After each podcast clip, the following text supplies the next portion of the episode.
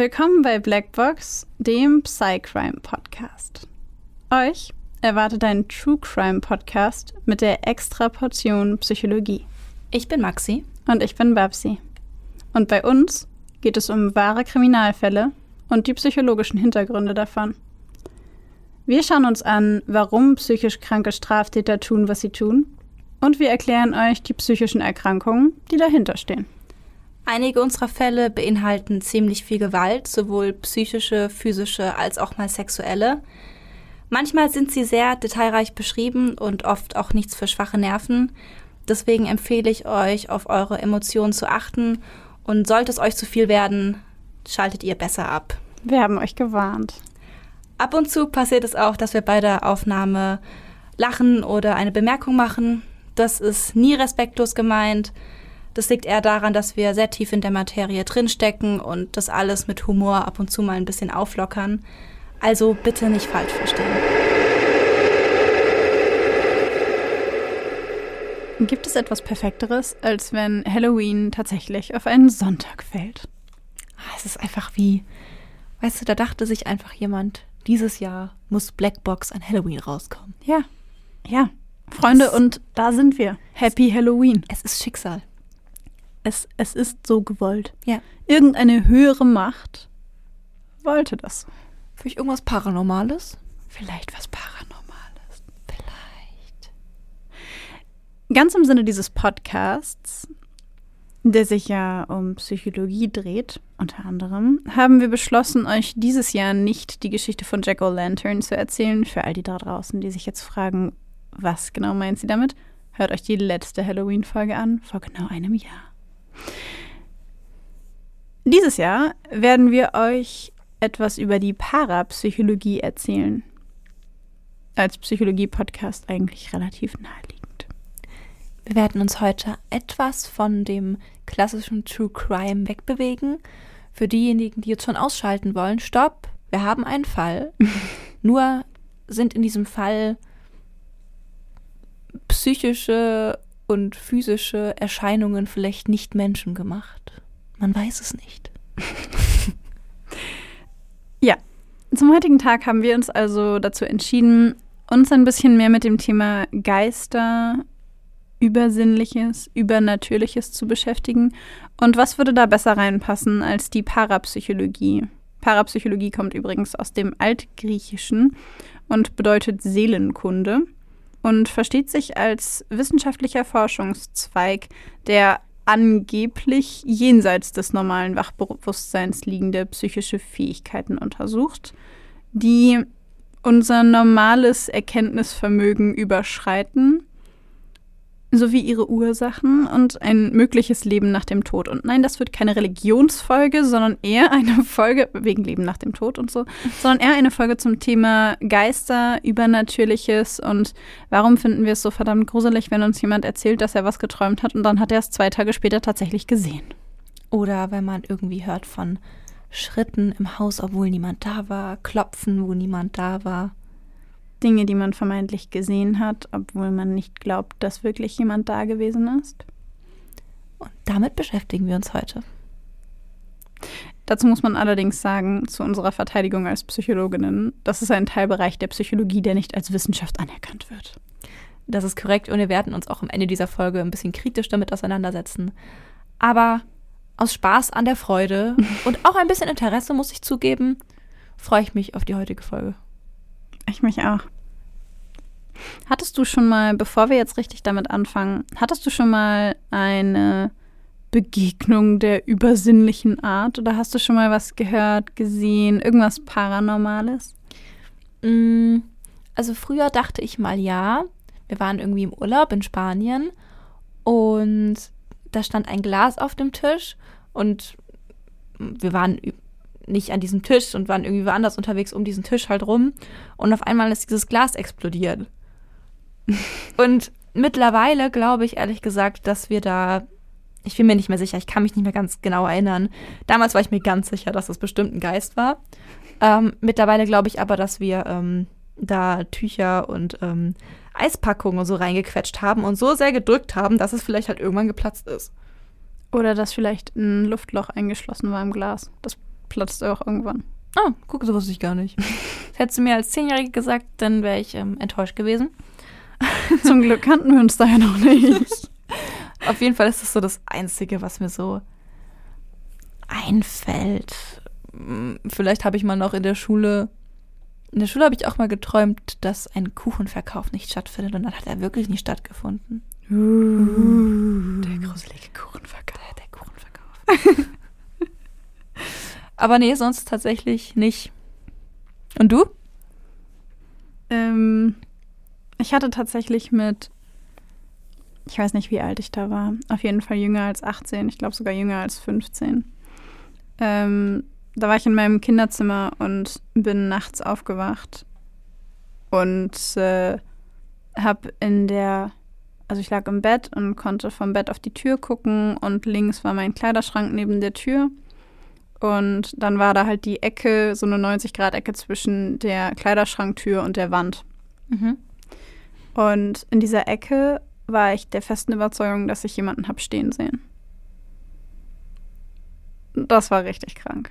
Also ich habe mich mega erschrocken und ich habe angefangen zu schreien und ähm, also einfach, ne, ich und äh, gefühlt nach ein paar Sekunden stand mein Bruder in der Tür und ähm, ja, da war aber nichts. Und heute glaube ich, dass es einfach ein bisschen, ich war vielleicht noch nicht richtig wach. Ich habe auch nicht so was Richtiges gesehen, sondern nur so eine Silhouette.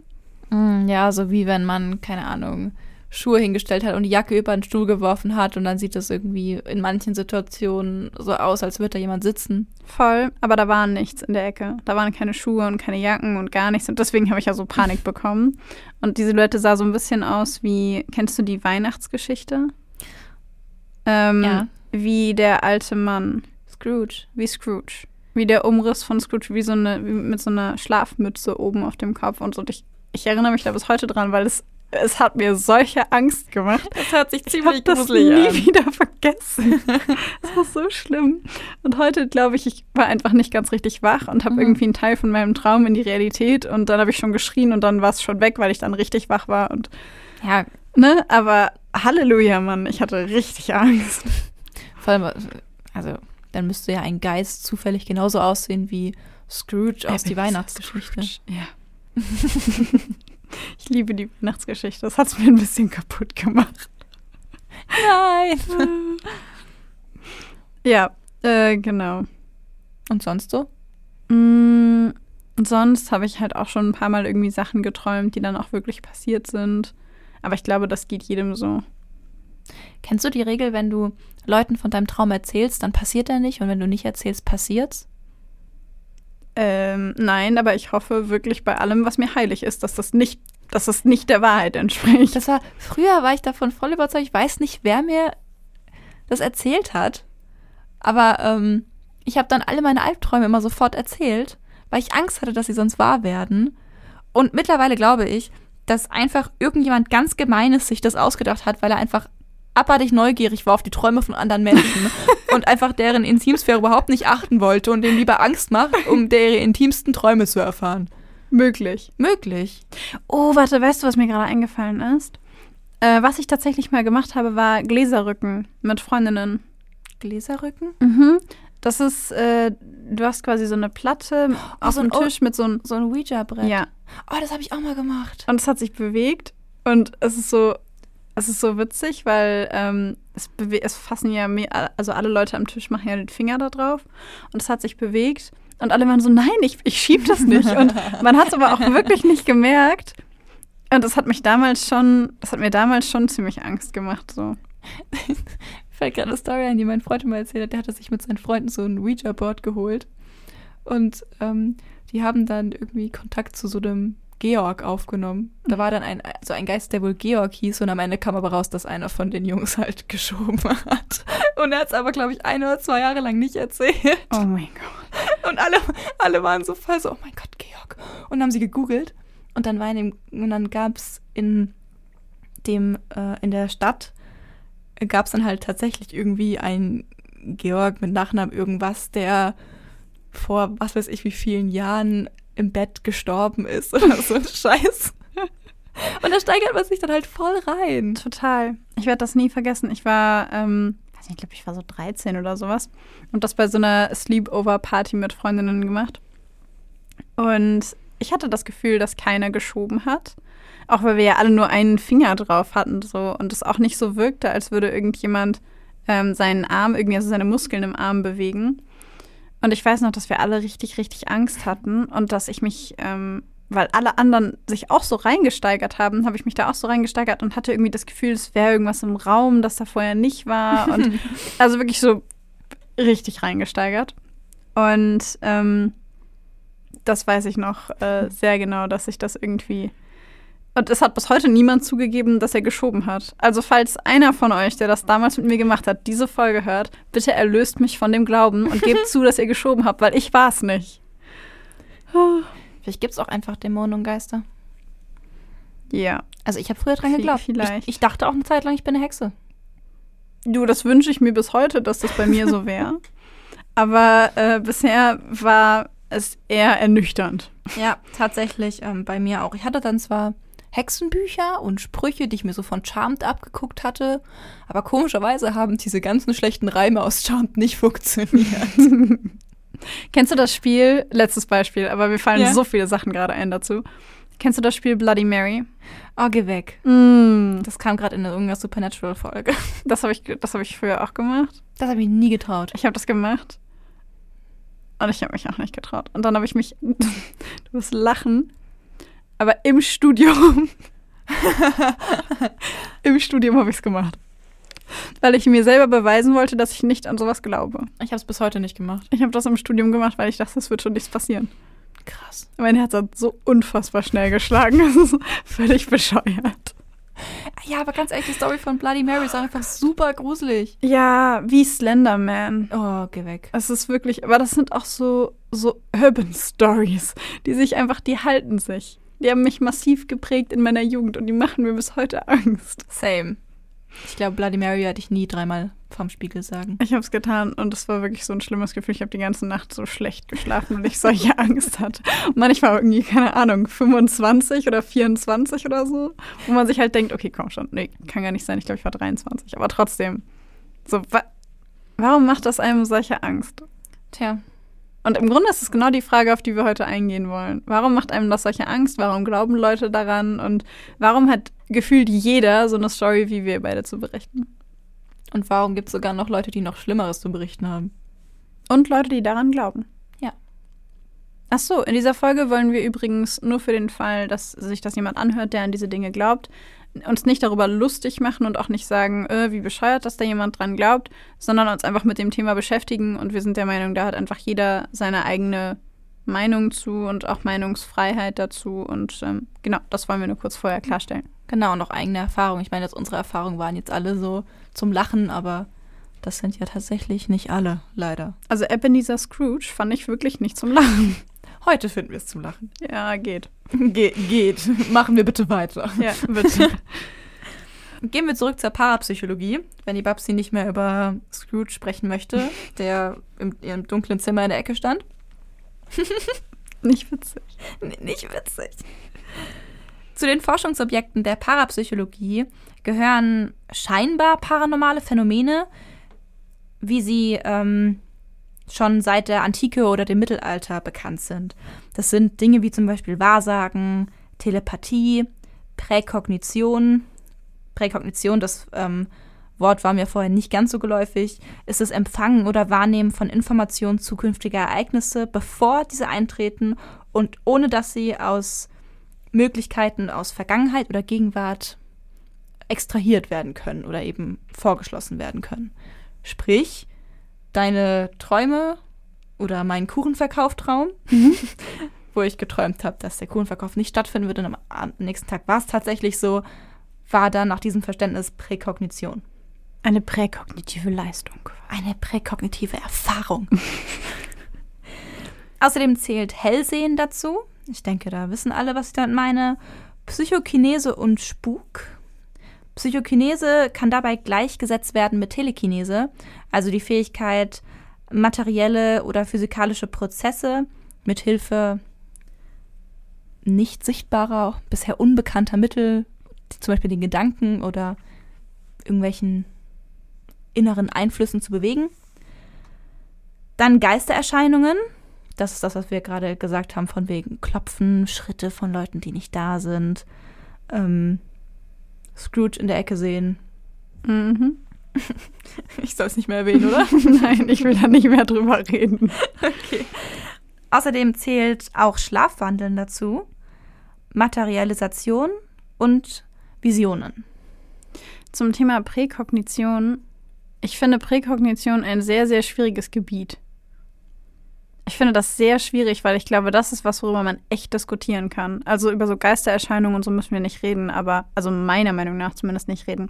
Aber so Präkognition ist tatsächlich ein Thema, das ich schon häufiger gehört habe ähm, und bei dem offensichtlich auch mehrere Leute oder mehr Leute, als ich dachte, der Meinung sind, dass es das gibt und dass das funktioniert und dass das auch ähm, einfach etwas ist, das wir als kognitive Fähigkeit möglicherweise besitzen, dass wir einfach noch nicht in der Lage sind, vernünftig anzuwenden. Ja. Ja, ich finde generell, also ich habe ich hab ja viel recherchiert für diese Folge und habe so viele interessante Sachen gefunden, so auch von, also unter anderem Präkognition, von ganz vielen Berichten, wo das irgendwie so war, wo man sich irgendwie so denkt, so, ja, es fühlt sich ja immer so an, so von wegen, es kann kein Zufall sein. Wahrscheinlich, wenn man so eine Stichprobe nehmen würde, eine repräsentative, wäre es trotzdem Zufallniveau. Aber manchmal wirkt es schon so. Ja. Ja. Was ich zum Thema Präkognition zum Beispiel super interessant finde, ist die äh, heißgeliebte, meine heißgeliebte Serie ähm, Die Simpsons. Ich gucke sie immer noch. Ich mag die Simpsons. Die ja bereits vor sehr, sehr langer Zeit die Präsidentschaft von Donald Trump vorhergesagt haben. Oh Gott, ja, stimmt. Die sagen aber öfter irgendwas vorher, oder? Ja, das ist in der Serie schon häufiger passiert. Ich muss sagen, es macht mir auch ein bisschen Angst. Also nach, spätestens nachdem ich das mit Trump gesehen habe, war ich so, okay, das ist mir nicht so ganz geheuer. Ja, und ich finde halt, dass mit Präkognition möglicherweise auch so Sachen wie Anziehung zu tun haben, also so deine Gedanken, ähm, die du hast und je mehr du ähm, über etwas nachdenkst, desto eher wird es passieren. Da kann man sich jetzt auch fragen, ob Leute das dann unterbewusst irgendwie manipulieren, das beeinflussen, wie auch immer. Aber irgendwie ist das so ein Bereich, finde ich, über den man wirklich, wirklich viel und lange diskutieren kann. Ja, auf jeden Fall. Ich muss auch sagen, ich finde den Gedanken, dass es, dass es irgendwie noch, mh, mm, dass wir irgendwie noch Kontrolle oder Einflüsse haben, die über, über das hinausgehen, was wir bisher kennen, finde ich zum einen sehr gruselig, wenn man sich immer Simpsons anguckt, zum anderen aber auch irgendwie cool. Voll. Voll. Vor allen Dingen, weil das doch auch immer heißt, wir würden nur 10% unseres Gehirns wirklich benutzen. Und wenn du dann mal überlegst, wie viele Prozesse eigentlich unbewusst ablaufen und wie viele ähm, Dinge wir unbewusst tun oder unbewusst eigentlich schon wissen, dieses klassische Bauchgefühl. Mhm. Du lernst jemanden kennen, du guckst ihn an und es gibt einfach Leute, die gucken die Person an, die wissen sofort, mit der Person will ich nichts zu tun haben, weil XYZ.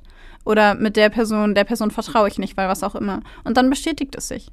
Es gibt Leute, die haben ein abartiges Bauchgefühl für sowas und das basiert ja wirklich gar nicht auf bewussten Prozessen. Ja. Ja, das stimmt. Also ich finde das mega interessant. So Präkognition und so finde ich mega interessant. Finde ich auch. Wobei es da auch viel Geschwurbel gibt, ne? Also. Das ist aber ja prädisponiert, dieses Feld für Geschwurbel. das stimmt. Das stimmt. Wir versuchen ja in der heutigen Folge, das auseinander zu klabüstern. We'll try. Wollen wir direkt mit dem Fall weitermachen? Ja. Alright, dann setze uns unseren Halloween-Fall vor, bitte. Die Green Street in Enfield, London, ist gesäumt von zahlreichen Doppelhaushälften, die sich gleich an gleich die Straße entlang ziehen. Sie vermitteln ein Bild der Einheit. Jedes Haus verfügt über die gleiche Art von Fenstern, die sich in trapezförmigen Ausbuchtungen in der Mitte jeder Haushälfte nach vorne drücken. Das Erdgeschoss zieren rostbraune Ziegelsteine, das Obergeschoss trägt eine braune, melierte Fassade. Jedes Grundstück ist von einem blassbraunen Holzzaum gesäumt, ein kleiner Weg führt zur Haustür. Wer Individualität ausdrücken will, lässt eine andere Hausumrandung anbringen. Einige Häuser haben den wackeligen Holzzaun durch eine helle, niedrige Mauer ersetzt, die von kunstvollen Verzierungen durchsetzt ist und den Blick auf einen schön gepflegten kleinen Vorgarten zulässt. Das Haus mit der Nummer 284 dagegen hat keinen kunstvollen Zaun und auch keinen gut gepflegten Vorgarten. Nicht einmal eine kleine Vogeltränke ist zu sehen. Es sieht aus wie jedes andere Haus in dieser Straße auch. Etwas heruntergekommen, fügt es sich in das Bild der Straße ein. Auf der gegenüberliegenden Seite befindet sich eine Grundschule. Die Kinder, die hier zur Schule gehen, kennen all die Geschichten, die dieses Haus umgibt. Und wer sie nicht kennt, bekommt sie auf dem Schulhof hinter vorgehaltener Hand und mit gedämpfter Stimme erzählt. Es ist die Geschichte der Familie Hodgsons, die Familie des Enfield Poltergeists. Um die Geschichte der Familie Hodgson zu erfahren, drehen wir die Zeit einige Jahrzehnte zurück in das Jahr 1977.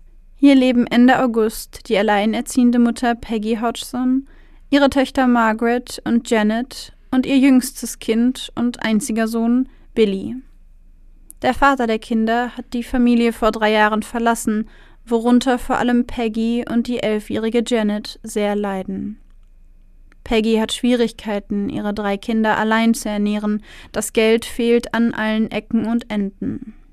Ihr Ex-Mann bequemt sich nur ab und zu dazu, sie und die Kinder zu besuchen und bringt bei diesen Gelegenheiten regelmäßig seine neuen Freundinnen mit, was die Situation nicht gerade leichter macht. Dennoch erlebt die kleine Familie immer wieder glückliche Momente. Die Kinder albern im Wohnzimmer miteinander herum, sie lachen zusammen am Esstisch beim gemeinsamen Abendessen. Am Abend des 31. August sitzt Peggy unten im Wohnzimmer, als sie auf einmal Geschrei aus dem ersten Stockwerk hört. Sie eilt nach oben und erkennt, dass die Schreie aus dem Zimmer von Margaret und Janet stammen. Sie schlittert ins Zimmer ihrer Töchter und sieht gerade noch, wie die schwere Kommode durch das Zimmer fliegt. Janet und Margaret sitzen wie erstarrt auf ihren Betten und sehen ihre Mutter mit angstgeweiteten Augen an. Warten darauf, dass diese ihnen erklärt, wie es sein kann, dass eine Kommode einfach so durchs Zimmer fliegt. Doch Peggy ist ebenso ratlos wie ihre Töchter. Alarmiert stehen sie nun in der Stille und lauschen ob ihnen noch weitere seltsame Dinge auffallen, warten auf das nächste Möbelstück, das sich von selbst bewegt. Und tatsächlich, sie hören langsame, schlurfende Schritte. Doch niemand ist im Haus. Sie hören Möbelstücke, die verrückt werden oder sich von selbst zu bewegen scheinen. In dieser Nacht macht niemand der Familie Hodgson ein Auge zu. Als am nächsten Tag die Sonne am Himmel steht, rufen sie ihren Nachbarn Vic und Peggy Nottingham an und berichten ihnen von den Ereignissen der letzten Nacht. Vic, der von Janet später als ein muskelbepackter, furchtloser Mann beschrieben wird, kommt sofort rüber und möchte sich von den Erzählungen der Familie mit eigenen Augen überzeugen. Als er das Schlafzimmer betritt, hört er auf einmal ein deutliches Klopfen, das ihn durch das ganze Haus begleitet. Immer wieder hört er es, doch er findet niemanden, der dieses Klopfen verursachen könnte. Als er sich zu der Familie ins Wohnzimmer begibt, klopft es an der Decke. Er sieht sich alarmiert um, kontrolliert jeden Anwesenden und fragt sich, ob sich sonst noch jemand im Haus aufhalten könnte. Doch alle Bewohner sitzen hier vor seinen Augen auf der Couch und schauen ebenso erschrocken drein wie er selbst. Ratlos alarmiert Peggy daraufhin die Polizei. Diese nimmt die Sorgen und Ängste der Familie erst einmal nicht ernst, halten sie die Ereignisse doch für einen schlechten Scherz der Kinder. Dennoch betreten sie das Haus, erwarten in zehn Minuten wieder im Auto zu sitzen und einen Haken an die Sache machen zu können. Als dann vor ihren Augen ein Stuhl wie von Geisterhand durchs Zimmer geschoben wird, können sie es nicht glauben. Auch sie finden keine Erklärung für dieses Phänomen und ziehen sich ratlos wieder zurück. Kurze Zeit später haben sich die Phänomene in der 284. Green Street herumgesprochen. Zahlreiche Reporter stehen auf einmal vor der Tür, einer davon ist ein Fotograf des Daily Mirror. Peggy Hodgson ist großer Fan des Daily Mirror und entschließt sich, den Reporter hereinzulassen und ihn fotografieren zu lassen, was auch immer sich ihm zeigen sollte. Sie bietet ihrem Gast eine Tasse Tee an und wartet gemeinsam mit ihm darauf, dass die Geister sich erneut zeigen. Als längere Zeit nichts geschieht und es im ganzen Haus ruhig bleibt, packt der Fotograf enttäuscht seine Sachen und will schon wieder gehen, als er kurz vor seinem Auto von Vic Nottingham aufgehalten wird. Er ruft ihn zurück ins Haus, wo er Zeuge von zahlreichen herumfliegenden Gegenständen wird, von denen ihn einer sogar am Kopf trifft. Als er die Kamera hebt und auf den Abzug drückt, um dieses Schauspiel festzuhalten, verweigert diese den Dienst. Der Blitz will nicht funktionieren, dennoch drückt der Fotograf immer wieder auf den Auslöser in der Hoffnung, irgendetwas von diesem Spuk auf seinen Bildern festhalten zu können. Als er kurze Zeit später die Bilder entwickelt, macht sich jedoch die Enttäuschung breit. Die fliegenden Gegenstände sind nirgendswo zu sehen. Stattdessen zieht etwas anderes den Blick des Betrachters auf sich. Die entsetzten Gesichter aller Anwesenden, die jetzt wo auf dem Foto kein Grund für ihr Entsetzen zu erkennen ist, fast skurril wirken. In ihrer Verzweiflung wendet sich die Familie an die Society of Psychical Research, einem Verein zur Erforschung parapsychologischer Phänomene, der im Jahr 1882 in London gegründet wurde. Der Erfinder und selbsternannte Geisterjäger Maurice Gross macht sich daraufhin auf den Weg zu der englischen Familie um sich ein Bild von den Begebenheiten der 284 Green Street zu machen. Obwohl er einen Spuk vorerst für unwahrscheinlich hält, erklärt er der Familie, was die Society of Psychical Research unter einem Poltergeist versteht. Als Poltergeist bezeichnet man laut Gross eine bestimmte Form von Geister oder Dämon, der sich in Häuser einnistet und sich dort durch übernatürliche Geschehnisse wie Klopfgeräusche oder umherfliegende Möbel bemerkbar macht. Sie schikanieren gezielt die Bewohner des Hauses, sind aber harmlos. Gross schlägt der Familie vor, bei ihr einzuziehen und dem Spuk ein für allemal ein Ende zu bereiten. Ein Angebot, das Peggy sofort annimmt. Gross untersucht in den folgenden Tagen die berichteten paranormalen Aktivitäten und teilt seine Erfahrungen mit seinem Kollegen, dem Autor Guy Lyon Playfair, der kurze Zeit später ebenfalls zu Untersuchungszwecken ins Haus der Familie Hodgson einzieht. Nach unzähligen weiteren Sichtungen von Gegenständen, die sich von allein durch den Wohnbereich bewegen, stellt Maurice Gross dann doch ernsthafte Nachforschungen an. Er stößt auf verschiedene Theorien dazu, wie Poltergeister entstehen und wo sie herkommen. Diese reichen von der Theorie, dass Poltergeister Seelen von Menschen sind, die nicht zur Ruhe kommen können, bis zu der Theorie, dass Poltergeister Manifestationen der psychischen Zustände von pubertierenden Mädchen sein könnten.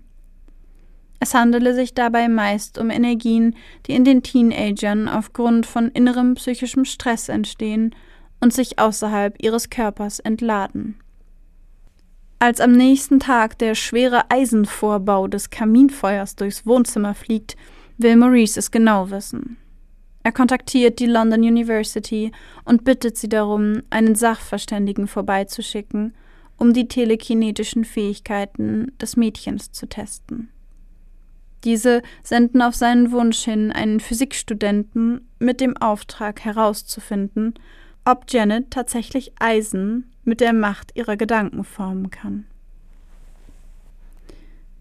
Bei der Familie angekommen, lässt besagter Student die Hand von Janet über ein Stück Metall führen und es ein paar Minuten von ihr halten.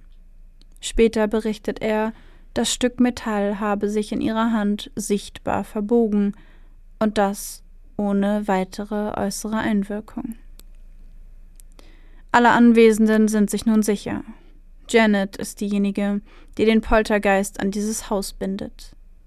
Als sie im November auch noch epileptische Anfälle bekommt, obwohl bei ihr keine Epilepsie vorliegt, bricht Panik in der Familie aus. Immer wieder knallt Janet mit dem Kopf gegen die Wand, hat Anfälle, fällt in Trance. Nur schwer ist sie zu beruhigen.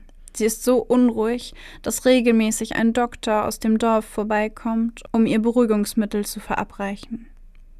Peggy sucht psychologische Hilfe für ihre Tochter, in der Hoffnung, etwas auf psychotherapeutischer Ebene bei ihr zu bewirken, doch sie wird abgewiesen mit den Worten, dass mit ihrer Tochter alles in Ordnung sei. Peggy jedoch glaubt das keine Sekunde. Janet malt Bilder mit Messern und Blut, schreibt das Wort Blood tausende Male auf alle Unterlagen, die sie finden kann. Peggy weiß sich nicht mehr zu helfen. Als der Arzt Ian Fletcher ihr anbietet, ihre Tochter in Hypnose zu versetzen und so mit dem Dämon, der in ihr lebt, in Kontakt zu treten, willigt sie ein. In Hypnose wird Janet dann gefragt, wer verantwortlich für die paranormalen Aktivitäten des Hauses ist. Janet antwortet mit einer dunklen, kratzigen Stimme, die ihrer eigenen so fremd wirkt, dass sie und ihre Schwester Margaret dafür verantwortlich seien. Außerdem berichtet sie von kalten Händen, die sie des Nachts aus ihrem Bett tragen würden. Eine fremde Macht steuere sie. Fletcher glaubt ihr und beendet die Hypnose. Während die Schilderungen und Beobachtungen bisher nur von der Familie oder den Menschen, die sich im Haus aufgehalten haben, gemacht wurden, häufen sich nun auch die Beobachtungen von Anwohnern und Nachbarn, die immer mehr seltsame Dinge rund um die Familie Hodgson bemerken. Am 14. Dezember wollen sowohl eine Nachbarin als auch der Brotlieferant gesehen haben, wie Janet langsam durch ihr Zimmer schwebte. Türen gehen auf und zu, Murmeln fliegen durch die Gegend und bleiben bei ihrem Aufprall genau an der Stelle liegen, auf der sie auf dem Boden aufgekommen sind. Das Licht geht aus und an, und in den Fenstern werden des Abends eine weißhaarige Frau und ein alter Mann beobachtet. 30 Menschen sind es am Ende, die meinen, paranormale Aktivitäten in der 284 Green Street beobachtet zu haben. Eines Abends sitzt die Familie wieder mit Maurice im Wohnzimmer, als plötzlich ein Hund bellt. Das Bellen hört sich an, als würde es direkt aus der Mitte des Raumes kommen. Alle blicken sich erschrocken um, während Maurice nach seinem Tonband greift und beginnt mit dem Geist zu sprechen. Er fragt, Kannst du mir sagen, wo du bist? Ich bin auf Janet, auf die Frage, wieso sich der Geist auf Janet befindet, antwortet er, dass sie sein Bett sei. Allen Anwesenden läuft ein Schauer über den Rücken beim Ertönen dieser dunklen, kratzigen Stimme. Maurice blickt Janet streng an, beobachtet ihren Mund und ihre Reaktion mit Argusaugen. Doch er ist sich sicher, dass es nicht die Elfjährige ist, die diese Worte spricht.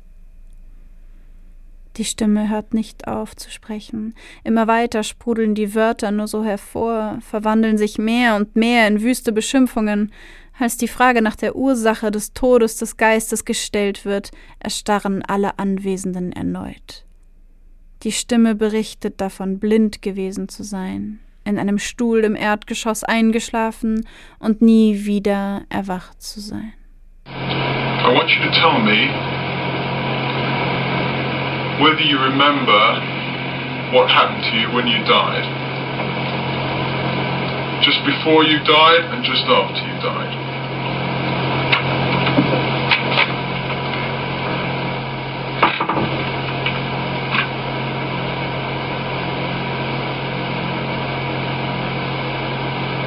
Days before I died, I. I went blind. Then I had an hemorrhage and I fell asleep and I died in a chair in the corner downstairs. Einige Tage später meldet sich ein Terry Wilkins bei der Familie. Er hat die Berichterstattungen des Enfield Poltergeistes mitbekommen und sich daran erinnert, dass auch er mal in diesem Haus gelebt habe. Damals sei sein Vater Bill in diesem Haus gestorben. Er sei friedlich in seinem Stuhl im Erdgeschoss eingeschlafen und an einer Hirnblutung verstorben. Zwei Jahre nach dem ersten Auftauchen der paranormalen Aktivitäten endet der Spuk plötzlich. Nie wieder wird von einem seltsamen Klopfen oder dem Verrücken von Stühlen wie von Geisterhand berichtet. Alle Beteiligten halten aber bis heute an ihren Aussagen und Erfahrungen fest. Peggy ist mittlerweile verstorben, während Janet die 60 bereits überschritten hat.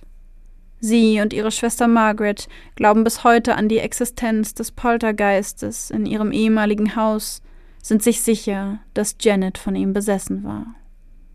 Trotz all dieser Überzeugungen geben die beiden Schwestern jedoch auch zu, dass sie einige der Vorfälle inszeniert hätten, bestehen jedoch darauf, dass der Großteil auch für sie nur durch eine übernatürliche Macht erklärbar gewesen sei. Bis heute kann nicht mit Sicherheit bestätigt werden, was in diesen zwei Jahren zwischen 1977 und 1979 in der 284. Green Street passierte. Die Geschichte des Enfield Poltergeistes geht in die Geschichte ein als beste dokumentierte Poltergeisterscheinung und bietet den Grundstein für nachfolgende Dokumentationen, Bücher und Filme wie Conjuring 2 Die Heimsuchung.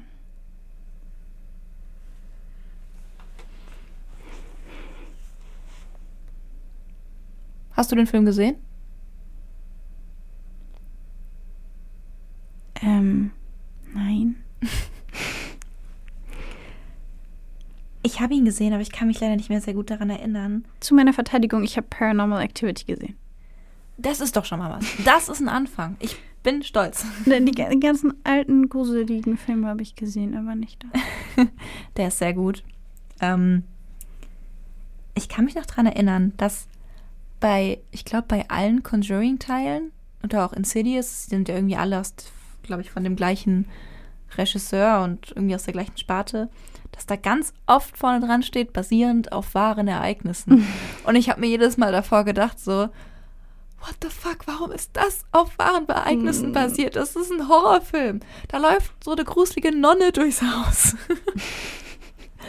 also Conjuring hat natürlich ein bisschen übertrieben.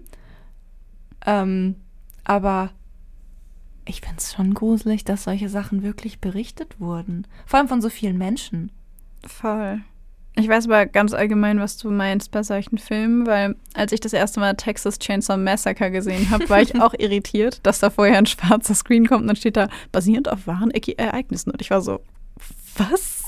Das kommt ja bei Paranormal Activity, glaube ich, auch. Ja. Schrecklich. Ja. Mhm. Nee, danke. Ich finde es auch verrückt, dass sowas wirklich, wirklich berichtet wird und dass dann Dinge durch die Gegend fliegen. Es. Nee. Nee. Ich habe mich eine Zeit lang mal viel zu intensiv mit sowas beschäftigt und dann konnte ich gar nicht mehr schlafen. Also wirklich, ist es ist. Ich finde es auch, also ich bin immer ganz schnell bei sowas zu sagen, das ist eh künstlich erzeugt, das hat irgendjemand gemacht, irgendwie die Kinder haben sich da einen Spaß erlaubt. Aber bei diesem Fall war es ja so, dass es irgendwie 30 Leute berichtet haben und darunter waren das Journalisten, das waren Polizisten, es waren Anwohner. Ähm, ich muss sagen, ich, also in mir weigert sich immer noch alles zu glauben, dass da wirklich ein Poltergeist war. Aber ich möchte auch nicht so stur sein und zu sagen, die haben alle straight gelogen. Verschwörungstheorie. Drop it. Was, wenn, du hast ja am Anfang, wir haben ja am Anfang ähm, gehört, dass Peggy finanzielle Probleme hatte. Aha. Mhm. Und was, also ich meine, das ist doch ein merkwürdiger Zufall, dass dann aus dem Nichts heraus eine sehr gute Story plötzlich passiert, die man gut verkaufen kann.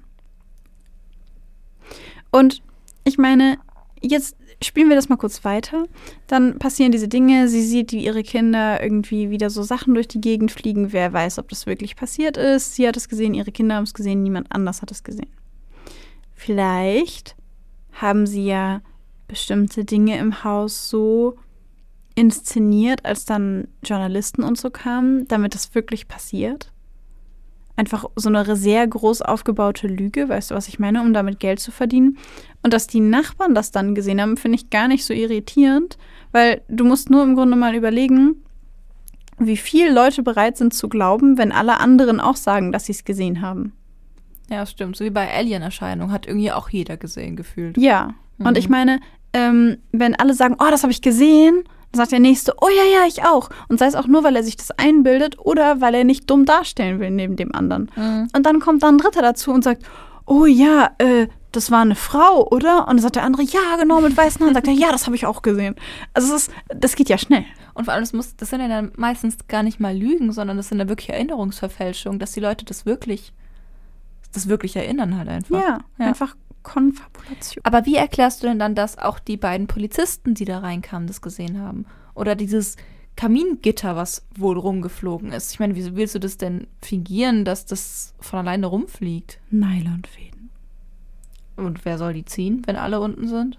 Mm, ein sehr ausgeklüngeltes System. Ja, aber würde man Nylon finden, die würde man noch sehen.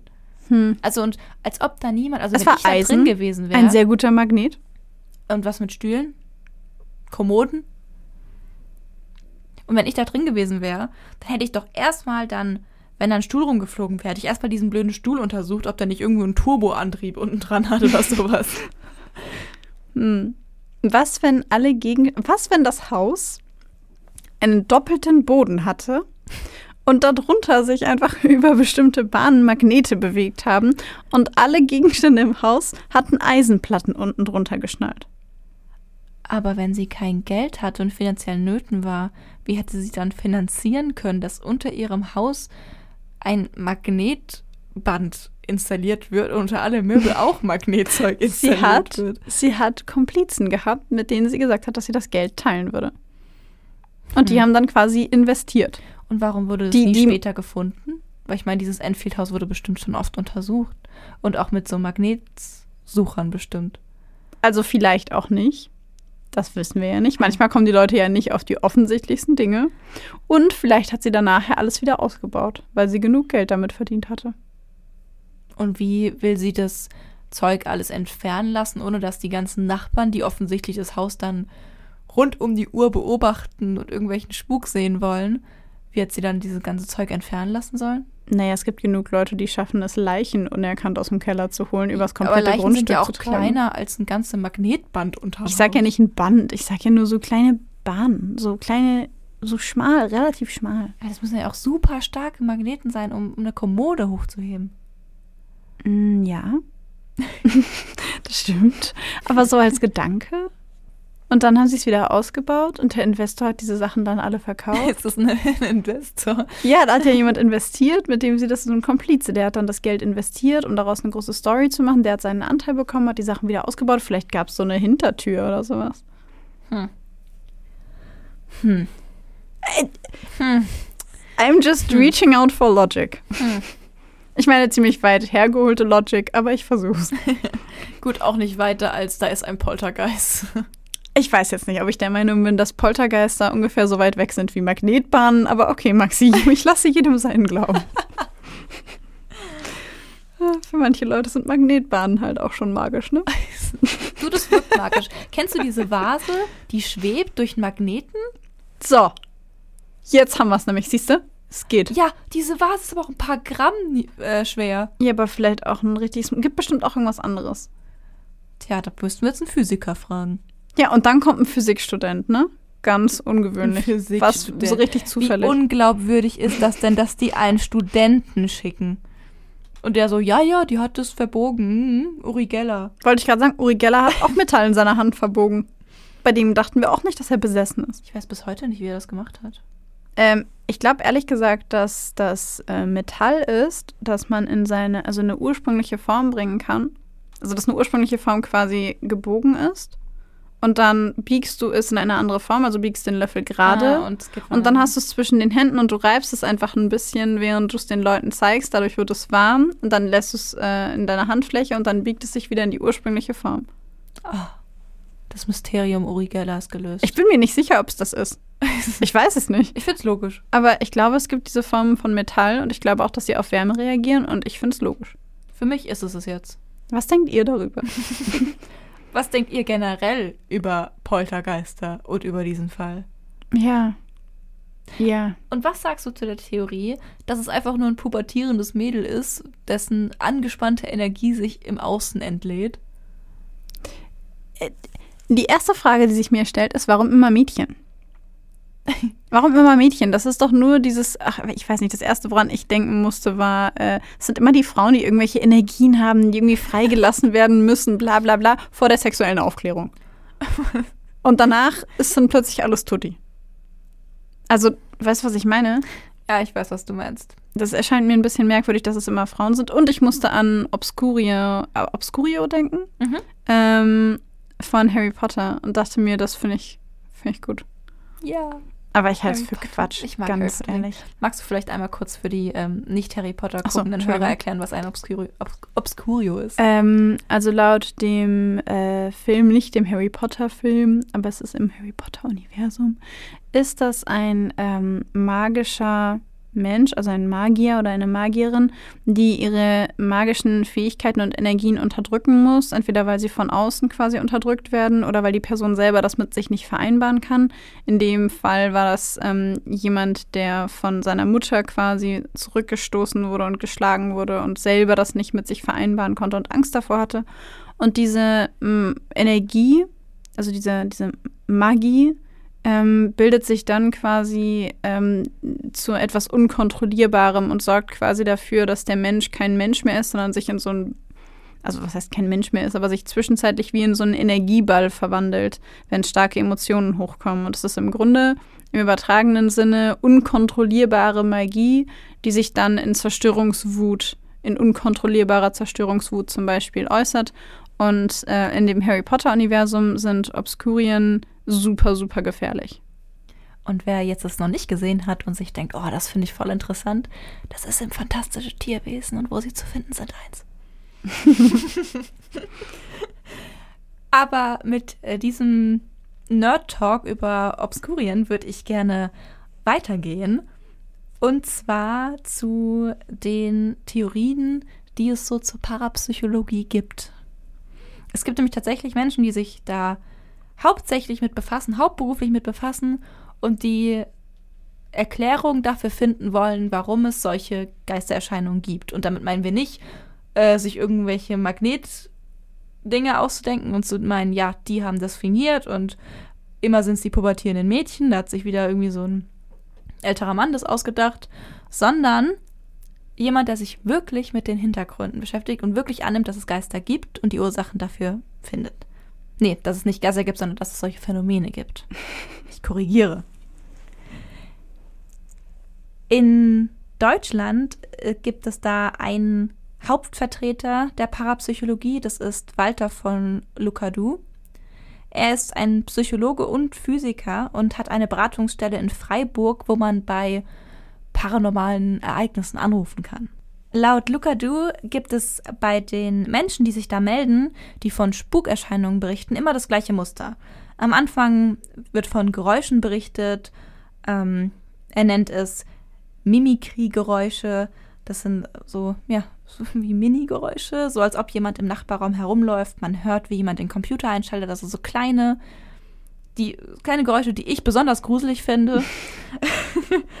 Dann außerdem Bewegung von Gegenständen.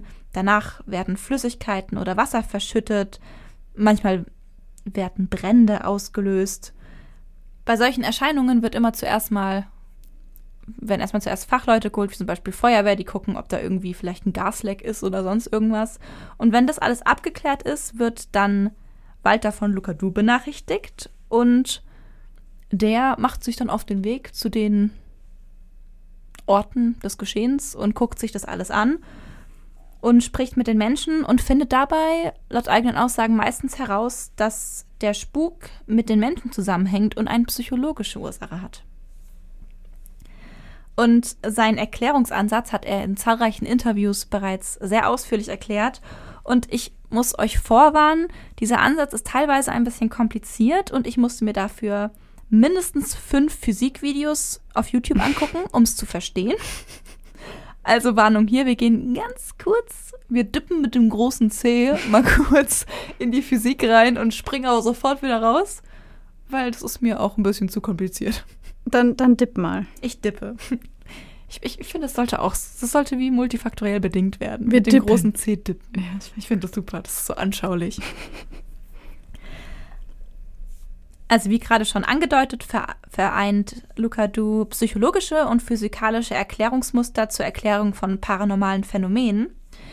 Die klassische Parapsychologie ging bisher davon aus, dass bei Ereignissen wie Hellsehen oder, Telepa oder Telepathie Informationen als Signal an sich irgendwie in unbekannter Form übertragen werden und dass auch bei zum Beispiel der Telekinese eine unbekannte Kraft wirkt, die aber jetzt unabhängig von den Menschen ist. Lucadou dagegen vertritt die Auffassung, dass bei, nehmen wir vor allem Telekinese, zum Beispiel wenn, wie gesagt, hier bei Enfield eine Kommode durch den Raum fliegt, dass da Prozesse stattfinden, die in Analogie zur, Achtung, quantenmechanischen Verschränkung stehen und die bei einer genügend komplexen Einbindung von Personen in ihre Umwelt auftreten. So, und wenn ihr jetzt so seid wie ich, dann fragt ihr euch, was ist denn bitte eine quantenmechanische Verschränkung? Das habe ich mich auch gefragt. Das frage ich mich auch immer noch, weil ich habe das jetzt nur in der Oberfläche verstanden, aber es reicht, um die, die ähm, Theorie von Lucadou im Ansatz zu verstehen. Also für mich hat es zumindest gereicht. Von Verschränkungen spricht man in der Quantenphysik, wenn ein zusammengesetztes physikalisches System, also ein System, was aus mehreren Teilchen besteht, als Ganzes betrachtet ein ja, als Ganzes betrachtet wird und ein großes Ganzes ergibt, ohne dass man auch jedem der Teilsysteme einen eigenen Zustand zuordnen muss. Das heißt, verschiedene Teile ergeben ein Ganzes und dabei müssen die verschiedenen Teile keine einzelnen Sinn ergeben. Ist das ein bisschen gestaltpsychologisch zu verstehen, wie das Ganze ist mehr als die Summe seiner Teile? Mm, Ich, ich, ich wünschte, ich könnte da zweifelsfrei Ja sagen, aber davon verstehe ich nicht genug, um da zweifelsfrei Ja sagen zu können. Okay, gut. Okay. So, und jetzt gehen wir noch einmal ganz tiefer ran, dann springen wir sofort wieder raus. Ich verspreche es. Elektronen. Das klingt wie so ein Besuch beim Zahnarzt. okay, Entschuldigung. Also, Entschuldigung. wir gucken Mhm. uns Elektronen an. Ne? Die haben die Eigenschaft, dass sie sich in eine bestimmte Richtung drehen. Das kann man sich vorstellen wie eine Rotation um die eigene Achse, entweder Uhrzeigersinn oder dagegen. Und wenn wir jetzt hier zwei Elektronen haben, die sich in verschiedene Richtungen bewegen, aber in genau der gleichen Geschwindigkeit, dann gibt es das Phänomen, dass sie miteinander verschränkt sind. Das heißt, wenn man den Spin bei einem einen, bei dem einen umdrehen würde, würde sich gleichzeitig auch der Spin bei dem anderen umdrehen. Und das ist unabhängig von der physischen Position. Das heißt, es ist total unerheblich, ob sich das eine Teilchen in der einen Seite vom Universum befindet und das andere auf der anderen Seite. Trotzdem funktioniert diese Verschränkung in dem Augenblick, wo die Richtung von dem einen Elektron geändert wird. Das heißt, was eigentlich nicht möglich ist, weil es ja nämlich, wenn man zum Beispiel jetzt dieses Beispiel von den verschiedenen Universenpositionen nehmen würde, einen mega langen Weg zurücklegen müsste, um die Information weiterzugeben, passiert es dann nicht, sondern es passiert wirklich in der gleichen Sekunde. Das ist alles sehr theoretisch, ich weiß das, aber dieses Phänomen gibt es wohl. Man kann sich also vorstellen, dass diese beiden einzelnen Elektronen keine einzelnen Elektronen sind, sondern ein Ganzes, was aber eben durch Raum getrennt sind. Das kann man sich vorstellen wie so die beiden Seiten einer Münze, die durch Raum getrennt sind. Und dann stellt sich die Frage, ob Raum vielleicht nur ein Konstrukt ist, das uns vortäuscht, dass Dinge voneinander getrennt sind und eigentlich aber zusammengehören und eigentlich zusammen sind. Und das hat auch, Fun Fact, Einstein schon bemerkt. Und der nannte das eine spukhafte Quantenverschränkung. Ist das soweit? Hast du es soweit finde ich verstanden? voll genial. Ja, ich habe es verstanden. Okay, ich habe cool. gerade darüber nachgedacht, ob, äh, um, ob man sagen könnte, dass alles, was wir sind und alles, was uns umgibt, eigentlich dann eine einzelne Masse, wenn es, also es geht ja davon aus, dass es ein System ist. Ja. Und ich habe mir gerade vorgestellt, dass das, was wir als vermeintlichen Raum wahrnehmen, im Grunde ein bisschen ist wie, wie Wackelpudding, den wir nicht spüren, der aber in allen Ritzen und überall drin ist und der Teil unseres Systems ist und sich mit uns bewegt, wie so ein, kennst du diese Slimy-Dinger von früher? Ja. Ja, und wenn du dir vorstellst, dass Raum genauso ist, nur dass es für uns halt nicht konkret aussieht, sondern aussieht wie leerer Raum, dann ist dementsprechend alles miteinander verbunden. Wenn du dir vorstellst, dass das ganze Universum ähm, in so ein Slimy eingetaucht werden würde, dann wäre alles miteinander verbunden und jede Veränderung würde zwangsläufig dafür sorgen, dass sich äh, überall anders oder irgendwo anders auch etwas verändert. Ich glaube auch, das ist der Ansatz, dass eben vieles oder viel, doch vieles miteinander verschränkt ist. Dann sind wir fast wieder bei dem Gesetz der Anziehung, was ich vorhin gesagt habe, als ich meinte, wenn man bestimmte Dinge macht oder an bestimmte Dinge denkt, dass dann was passiert oder eben nicht passiert. Vielleicht basiert es auf dem gleichen Ansatz. Das Vielleicht. weiß ich nicht. ich auch nicht. Aber das finde ich mega interessant. Ich werde mir das definitiv genauer angucken. Okay, oh schön. mein Gott. Ich bin gerade ein bisschen Uh. stolz, dass ähm, du es verstanden hast, muss ich sagen. Du hast es sehr, sehr gut erklärt. Schön, schön. Umgemünzt auf den Menschen, sprich im Ansatz von Luca Du, bedeutet das, dass wenn sich ein Mensch entsprechend verhält, fühlt, sich verändert und dabei mit irgendwas, irgendwem seiner Umwelt verschränkt ist, dann wirkt sich diese Veränderung in dem Menschen auch auf die Umwelt aus, mit der er verschränkt ist. Luca Du nennt diese Menschen Spukpersonen. Er sieht Spuk an sich als eine Externalisierung von psychischen Problemen. Das kann man sich dann so vorstellen wie psychosomatische Erkrankungen oder Schmerzen, also körperliche Symptome, die aber von der Psyche ausgelöst werden. Nur dass diese Symptome dann eben nicht am Körper sind, sondern in der Umgebung. Er sagt also, dass bei Psychokinese und allen anderen paranormalen Phänomenen es sich nicht um ein Wirken von unbekannten äußeren Kräften handelt, sondern um eine Korrelation oder die Wirkung eines Systems, das aus dem System von uns eingebettet in der Umwelt entsteht.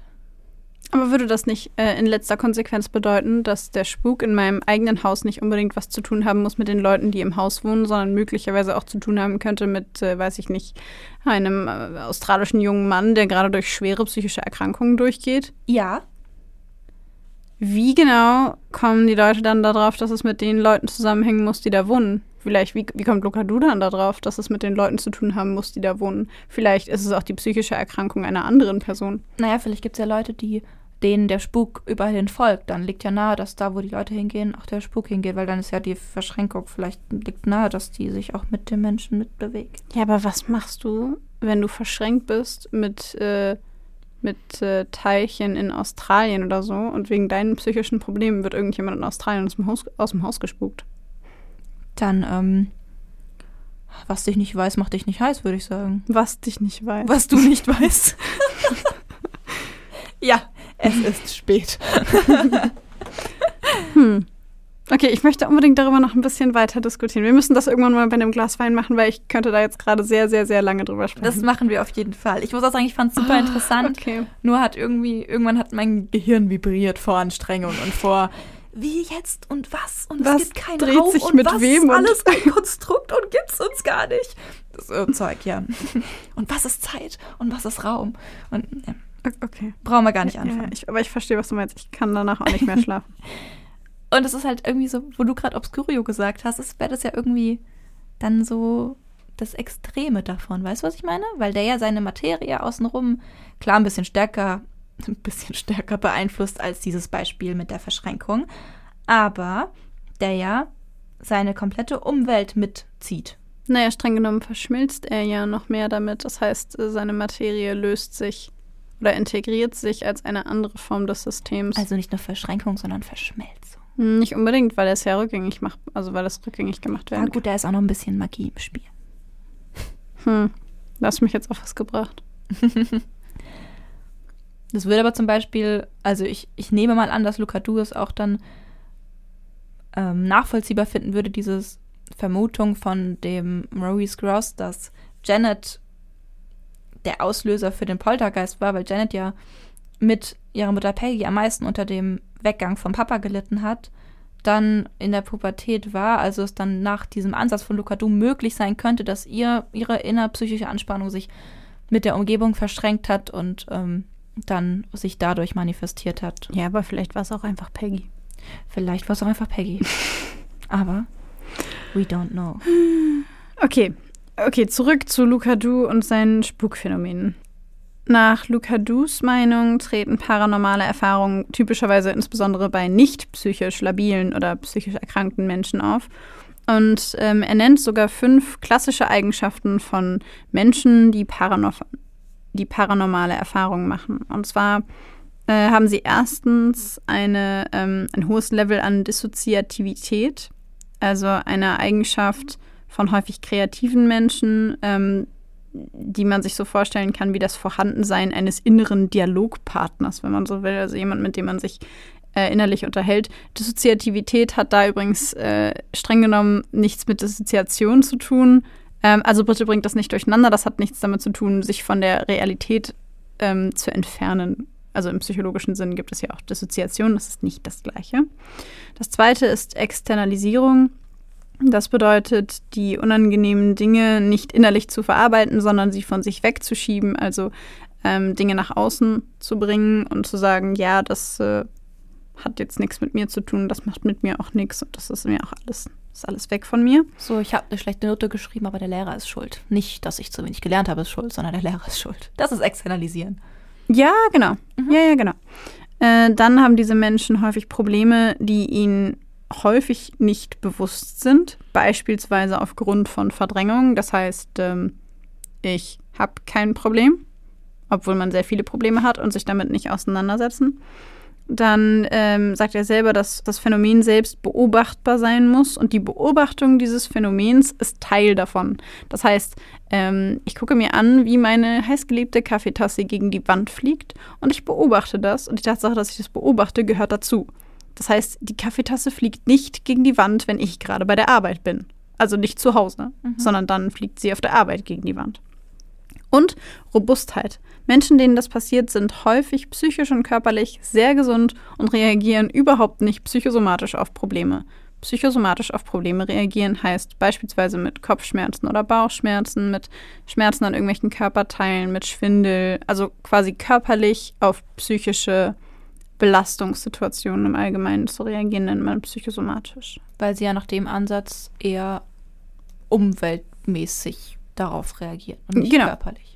Äh, Im Grunde kann man zusammenfassend sagen, die Eigenschaften von diesen Menschen sind, sie verarbeiten nichts davon innerlich, schieben irgendwie alles nach außen und äh, sind vermeintlich unumstößbar. Mhm. Jetzt ist die Frage, wie sich diese Spukerscheinungen von Erkrankungen unterscheiden, weil natürlich könnte man jetzt sagen, ja, mag ja sein, dass äh, du der Meinung bist, du hast Schritte gehört oder du hast irgendwie gesehen, dass dein Stuhl sich bewegt. Ähm, aber vielleicht hast du auch einfach eine paranoide Schizophrenie und siehst Dinge, die nicht da sind. Bei einer psychischen Erkrankung gibt es aber noch andere Symptome oder Einschränkungen, ähm, wie beispielsweise massive Angst. Gut, das könnte da jetzt auch passieren. Aber Halluzinationen, ähm, oder auch Denkstörungen. Und Denkstörungen sind da, glaube ich, der wesentlichste Punkt, weil man das Leuten am ehesten anmerkt. Bei Halluzinationen könnte man sagen, okay, vielleicht hast du dir eingebildet, dass der Stuhl sich bewegt hat. Bei massiver Angst könnte man sagen, okay, gut, ich hätte auch Angst, wenn meine Stühle sich von alleine bewegen. Aber Denkstörungen sind etwas, das man den Menschen direkt anmerkt, wenn man sich mit ihnen unterhält. Und vor allem bei psychischen Erkrankungen sind ja die Menschen wirklich teilweise so eingeschränkt, dass sie ihren Alltag nicht mehr auf die Reihe kriegen. Also ja. dass sie das die ist, dass sie so einnimmt, dass nichts anderes mehr möglich ist im Leben.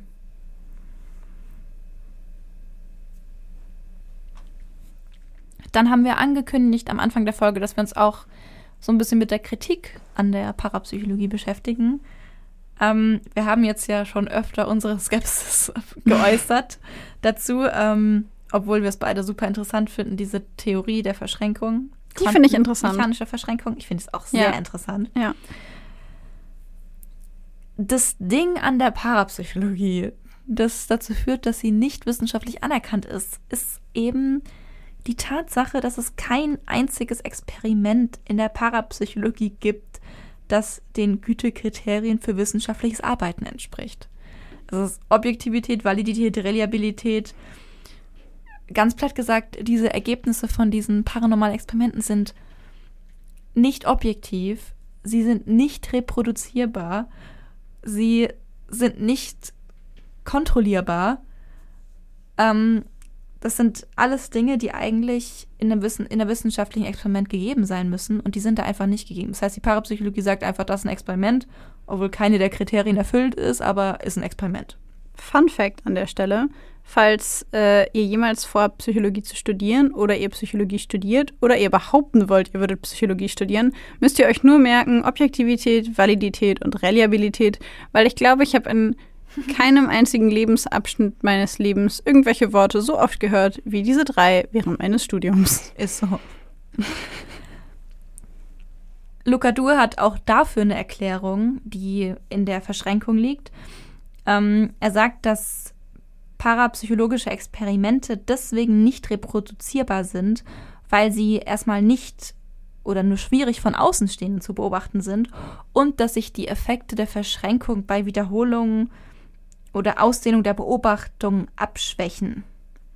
Oder dass bei der Verschränkung eine Tendenz bestehen würde, sich der Beobachtung zu entziehen oder an unerwarteter Stelle erneut aufzutreten. Er nennt es auch einen Displacement-Effekt.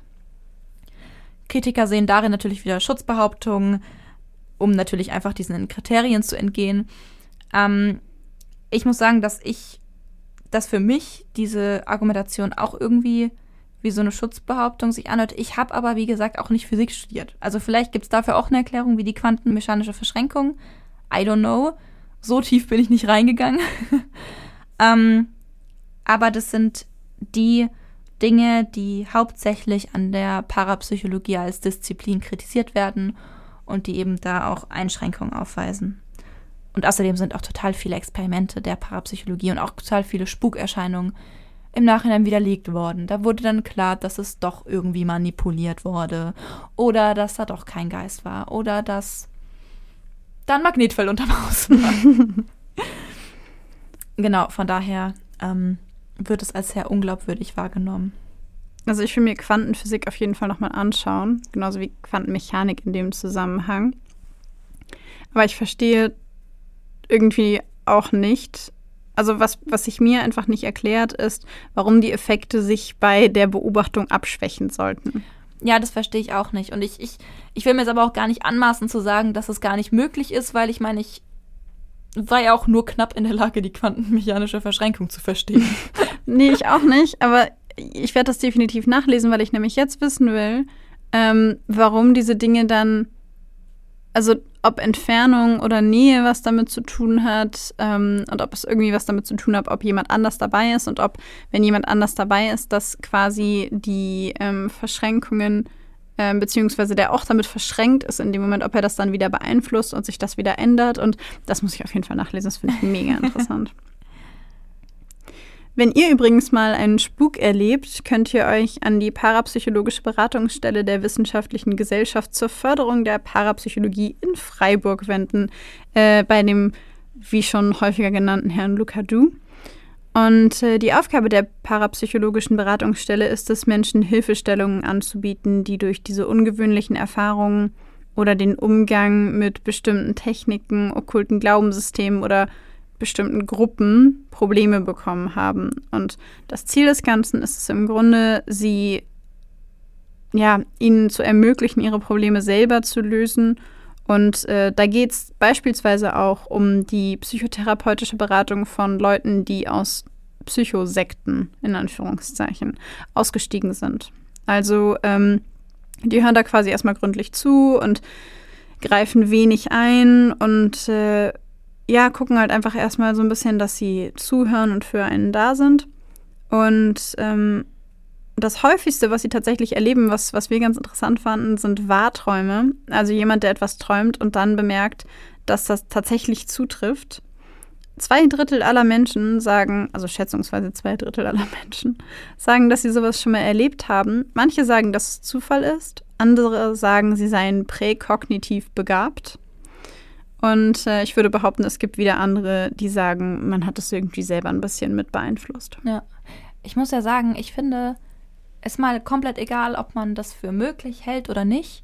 Ich finde es was diese Beratungsstelle an sich macht, total cool, nämlich Menschen mit solchen, mit solchen Erfahrungen, die ja wirklich ähm, entweder total real sind oder eben für diese Menschen real sind, äh, mit Verständnis zu begegnen und mit Wertschätzung und nicht mit, äh, ja, ist doch, ist doch eh alles so, was hast du denn eingebildet, das wird gar nicht ernst genommen. Ja. Sondern dass man diese Menschen da halt ernst nimmt und ihnen so einen Raum gibt, wo sie sich verstanden fühlen und wo sie sich auch trauen, das alles zu sagen. Und ich kann mir auch vorstellen, dass ganz oft solche empfundenen ähm, paranormalen Erfahrungen ähm, natürlich teilweise vielleicht aus der eigenen Psyche kommen ähm, und vielleicht so eine Art Einbildung sind, aber halt für die Menschen dann eben so real und so prägend sind, dass sie da ernst genommen werden wollen. Verrückte Theorie zum Ende der Folge. Was, wenn, ich meine, im Mittelalter dachte man, dass Leute, die bestimmte Menschen heilen können oder ähm, Frauen, die schreiben können oder so, dass das Hexen sind. Und ähm, bei ganz vielen physikalischen und chemischen Reaktionen oder bei Blitzen zum Beispiel dachte man, okay, das sind die Götter oder sowas. Und heute sind wir bei all diesen Dingen der Meinung, es ist die Psyche des Menschen. mhm. Aber wer weiß, was wir in 300 Jahren wissen. Ja. Und vielleicht gibt es für all diese Dinge eine völlig vernünftige Erklärung, die uns allen völlig unvernünftig erscheint und die wir noch nicht kennen. Ja, vielleicht ist es halt wirklich sowas Physisches, was wir nicht verstehen. Was Physikalisches, meine ich. Ja. Und ich finde irgendwie, ich meine, ja klar, wir, wir sind ja beide so sehr skeptisch, was es angeht und sind beide eher so, gibt's nicht. Aber irgendwie möchte ich mir doch so irgendwie das Türchen offen halten, zu sagen, es ist ja vielleicht doch möglich. Also ich glaube auf jeden Fall an den physikalischen Teil des Ganzen. Ja, das meine ich, genau, dass es irgendwie doch eine Erklärung gibt, die solche Erscheinungen vielleicht eventuell hypothetisch zulässt. Ja, und vielleicht gehören wir auch einfach ähm, in der aktuellen Zeit zu den arroganten Menschen, die im Mittelalter arrogant waren und der Meinung waren, dass es äh, sind Götter mit Blitzen. Und vielleicht sind wir heute die arroganten Menschen, die sagen, ach, es ist die Psyche von Menschen. vielleicht. Und am Ende ist sie es vielleicht nicht. Hm. Lasst uns auf jeden Fall wissen, was ihr dazu denkt. Ähm, ihr kennt das Spiel. Auf Instagram heißen wir Blackbox der Podcast. Alles klein und zusammengeschrieben. Ihr könnt uns auch super gerne eine E-Mail schreiben an blackboxderpodcast at gmail.com. Lasst uns wissen, wie ihr darüber denkt, was ihr darüber denkt, ob ihr vielleicht auch schon paranormale Aktivitäten oder Erlebnisse hattet. Und ähm, ja, wir freuen uns immer auf äh, Feedback, über Feedback. Gebt uns fünf Sterne überall da, wo ihr uns bewerten könnt. Und natürlich wünschen wir euch alle ein tolles Halloween, ein gruseliges Halloween, ein Halloween, wie ihr es gerne hättet. Wenn ihr Spuk cool findet, mit Spuk. Wenn ihr cool nicht Spuk, Spuk nicht cool findet, ohne Spuk. mit Horrorfilm, ohne Horrorfilme. Conjuring kann ich übrigens nur empfehlen. Im Zweifelfall könnt ihr auch einfach nur Harry Potter Teil 1 gucken, wenn ihr es ein bisschen muckelig und nicht so gruselig wollt. Oder einfach alle Harry Potter Teile. Das ist immer eine gute Idee. Das macht man nie was falsch. Ja, ich würde sagen, in diesem Sinne beenden wir unsere Halloween-Folge. Die irgendwie Yes. ziemlich wissenschaftlich war dafür, dass wir sie gruselig haben wollten. Ich fand's auch gruselig.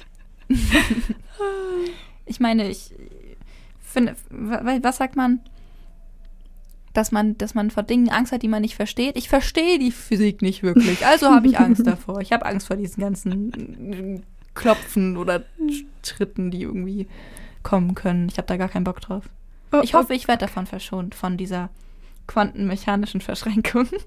Okay, okay, ich würde vorschlagen, wir verschränken uns jetzt nicht weiter in weitere Ausführungen. Und wir beschränken uns darauf, diese Folge jetzt dabei zu belassen. Richtig. Okay. Also, ihr Lieben, wir sagen dann mal Tschüss!